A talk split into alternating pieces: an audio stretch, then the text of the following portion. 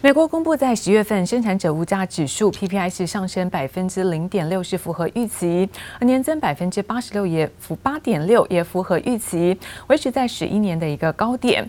而市场对于在通膨加剧的一个疑虑升温，因此观望气氛比较浓厚。我们看到美股在四大指数中场收黑。而中场可以看到道琼部分上涨一百一十二点，涨幅呢是百分之零点三一；科技股纳斯达克上涨九十五点，涨幅呢是百分之零点六零；标普百指数呢是下跌百分之零点三五，而费城半导体则是震荡下跌百分之零点零七。另外看到是欧洲的相关消息，德国在十一月份的经济景气有指数呢是上升到三十一点七，是优于预期。投资人也关注一系列的企业财报，包括德国在。在拜耳跟保时捷等公司哦，将公布是最新的获利状况，因此欧股市开低走高，而中场是盘下震荡。那德国部分下跌幅度呢，在百分之零点零四，而法国跌幅则在百分之零点零六。从飞机引擎到风力发电机，无所不包。美国奇异公司或称通用电气，这间拥有超过百年历史的大型综合集团宣告要分拆转型。It makes aircraft engines, it makes power turbines, and it makes medical scanning technology, and it does so pretty well. But there's no obvious reason that they all have to be part of the same company. 奇异宣布将把公司一分为三，分别专注于医疗、能源和航空。二零二三年起，先分拆出医疗业务，接着二零二四年分出再生能源部门，最后留下航空部门，将保留奇异这个名字。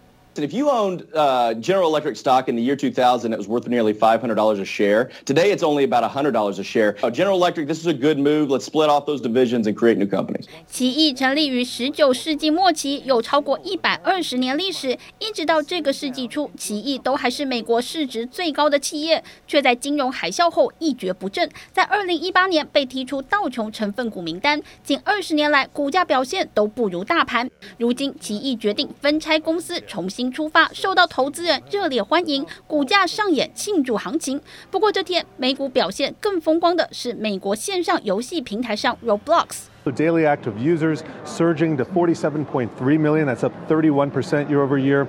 Revenue coming in at 509.3 million for the quarter. Roblox 深受美国青少年欢迎，第三季营收比去年同期翻了一倍。这个游戏平台上，玩家能自行设计游戏道具，形同自行创建一个元宇宙，被认为是元宇宙第一股。Roblox 财报表现不俗，加上元宇宙热潮加持，激励股价飙涨。记者王新文、洪一豪综合。报道。来看到，在中国房地产巨头恒大这个财务危机未解，来自于在路透社的报道，又相当是新台币二十三亿元的债息是未如期的支付。另外一间呢，对于恒大的财务是再生疑虑。另外一家看到中国房地产开发商叫做佳兆业集团，他们取消了原定哦在今天举办的代表人见面会，不过发布声明哦表示说，目前该集团总体的一个资产那价值是大于负债，是有足够可供处理的一个优。级优质的资产，希望投资人在礼拜三呢，不要到佳兆业的办公场所来做聚集。我们钱从四月份到现在呢，还没拿过钱，你伙食费都没拿过一分钱。不止建筑工人拿不到钱，中国房地产巨擘恒大又付不出债券利息。路透社报道，截至十一月六号为止，恒大集团子公司景城有限公司一笔总额八千两百四十九万美元，相当新台币二十三亿的债券利息到期仍未支付。而除了龙头恒大，中国还有数家房产开发商濒临违约边缘。The firm has a four hundred million dollar payment coming due in early December. Its troubles add to signs of a liquidity crisis rippling right across China's $5 trillion property sector. Reuters sources say Yango Group, another developer, is also renegotiating its debts.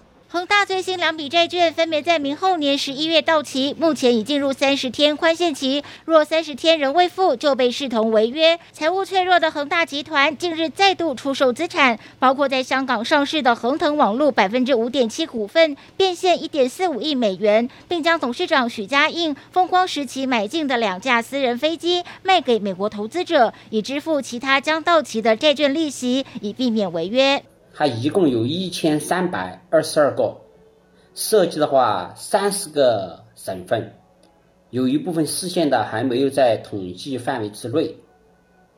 从这一点我们可以看出的话，它这个工地之多，涉及的省份之广之大。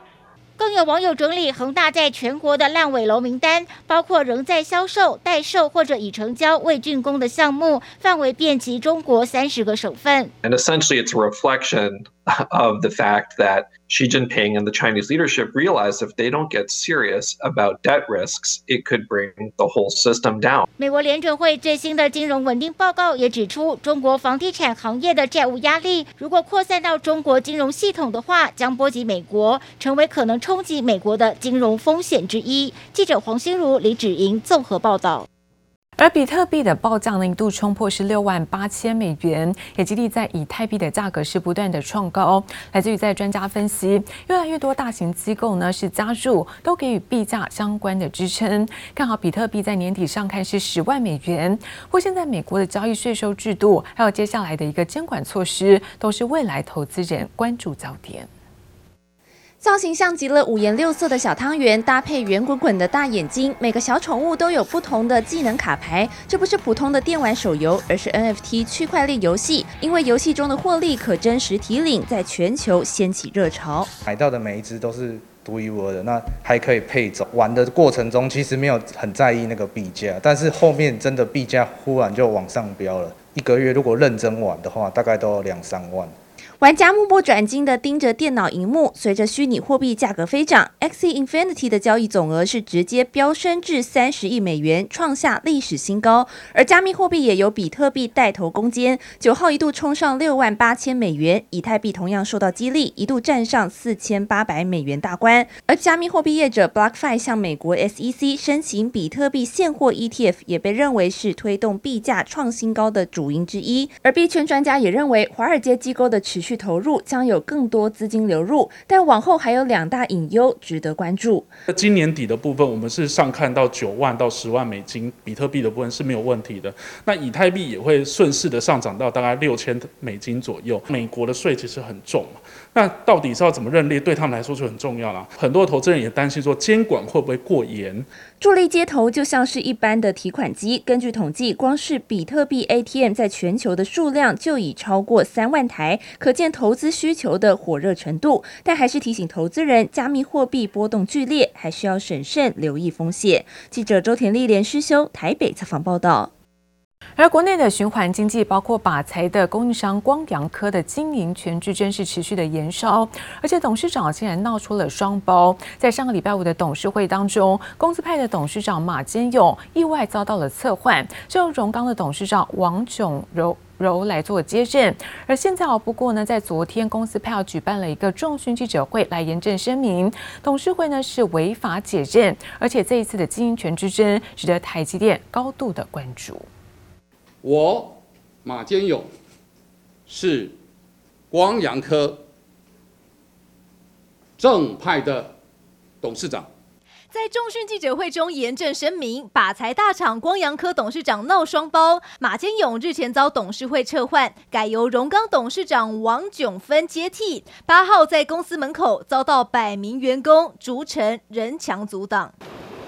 再重申一次，我们董事长是马佛。会发生董事长的双包之争，就是因为在五号董事会，公司派跟荣刚集团的市场派在撤换程序上，双方各说各话。在临时动议的时候，突然冒出来一个人，注意是临时动议，列举了我所谓的三大罪状，夹着他在刚才的第一件事情了以后，叫做五比四，我被解任，我们的人员。被支开了。马先生在解任的这个议程里面，他参与表决。然后呢，在选任董事长的时候，他也提名。然后呢，他也参与表决。所以从头到尾，他都知道这些事。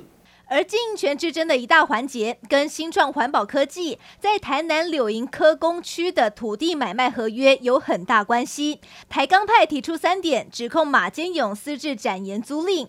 新创的母公司森聚发出声明反驳指控。二零二一年的十月一号，森聚提出来，因为 COVID-19 不可抗拒的原因，所以我们在 extension 一年，那你们就要把租金。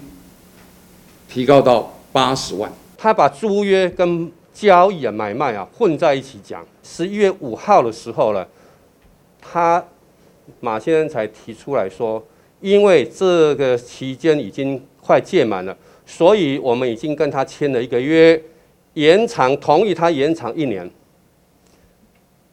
董事哈。当场每一个人都傻眼。马杰勇更自曝，这一次经营权纷争不止让两家晶圆厂客户、两家封装厂客户，还有多家客户高度集结，而且包括台积电高度关切。台积电有很好的公司治理，照理说，在这个 moment，他不会做什么的表态，但这一次例外了。为什么？因为光阳科在三纳米走了一年半，各说各话的争夺戏码，不止让四十三年公司的董座位置岌岌可危，也让把材供应链上下游厂商绷紧神经。你是谁？记者高晴国豪台北参报道。而至于在群创公布的十月份营收下降，来到两百六十八点零五亿元，那么月减是百分之九，不过还是写下近五年的同期新高。另外看到在 IC 载板大厂，那么南电公布了在第三季的营运是三率三升，毛利率百分之三十一点二三，创下历史新高。而在最后存益是三十一点一三亿元，年增百分之一百九十八，EPS 部分则是四点八二元。反映电视面板跌价出货下滑，面板大厂群创十月营收降至两百六十八点零五亿元，月减百分之九。不过和去年同期相比，仍增加百分之七点四，写近五年同期新高。累计前十月营收两千九百六十九点六五亿元，年增百分之三十七。展望第四季，群创表示，电视面板产品进入传统淡季，不过适逢终端市场购物档期，将带动部分产品库存回补需求。社会 ABF 载板价格续扬，加上产能优化。效益显现，IC 载板大厂南电第三季营运三率三升，毛利率百分之三十一点二三，创历史新高。税后纯益三十一点一三亿元，年增百分之一百九十八，EPS 四点八二元。累计前三季每股纯益十点八八元，大赚超过一股本，改写新猷。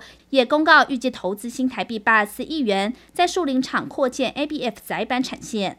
崇越科技九号公布十月合并收三十七点三亿元，较上个月增加五百三十点六万，写下单月历史次高纪录。与去年同期相比，增加百分之三十一点一。累计前十月营收为三百四十六点三一亿元，年增百分之十五点二。累计前三季净利十六点六一亿元，较去年同期成长。EPS 九点一四元，优于去年同期的八点三七元。经济同样公布最新财报，前三季税后纯益二十四点三一亿元，已超越去。去年全年获利年增一点三三倍，每股乘以七点八五元。市场看好经济今年全年预估将赚回超过一个股本。展望明年，经济表示，在汽车及五 G 应用产品需求大力推升下，营收将较二零二一年双位数成长。记者综合报道。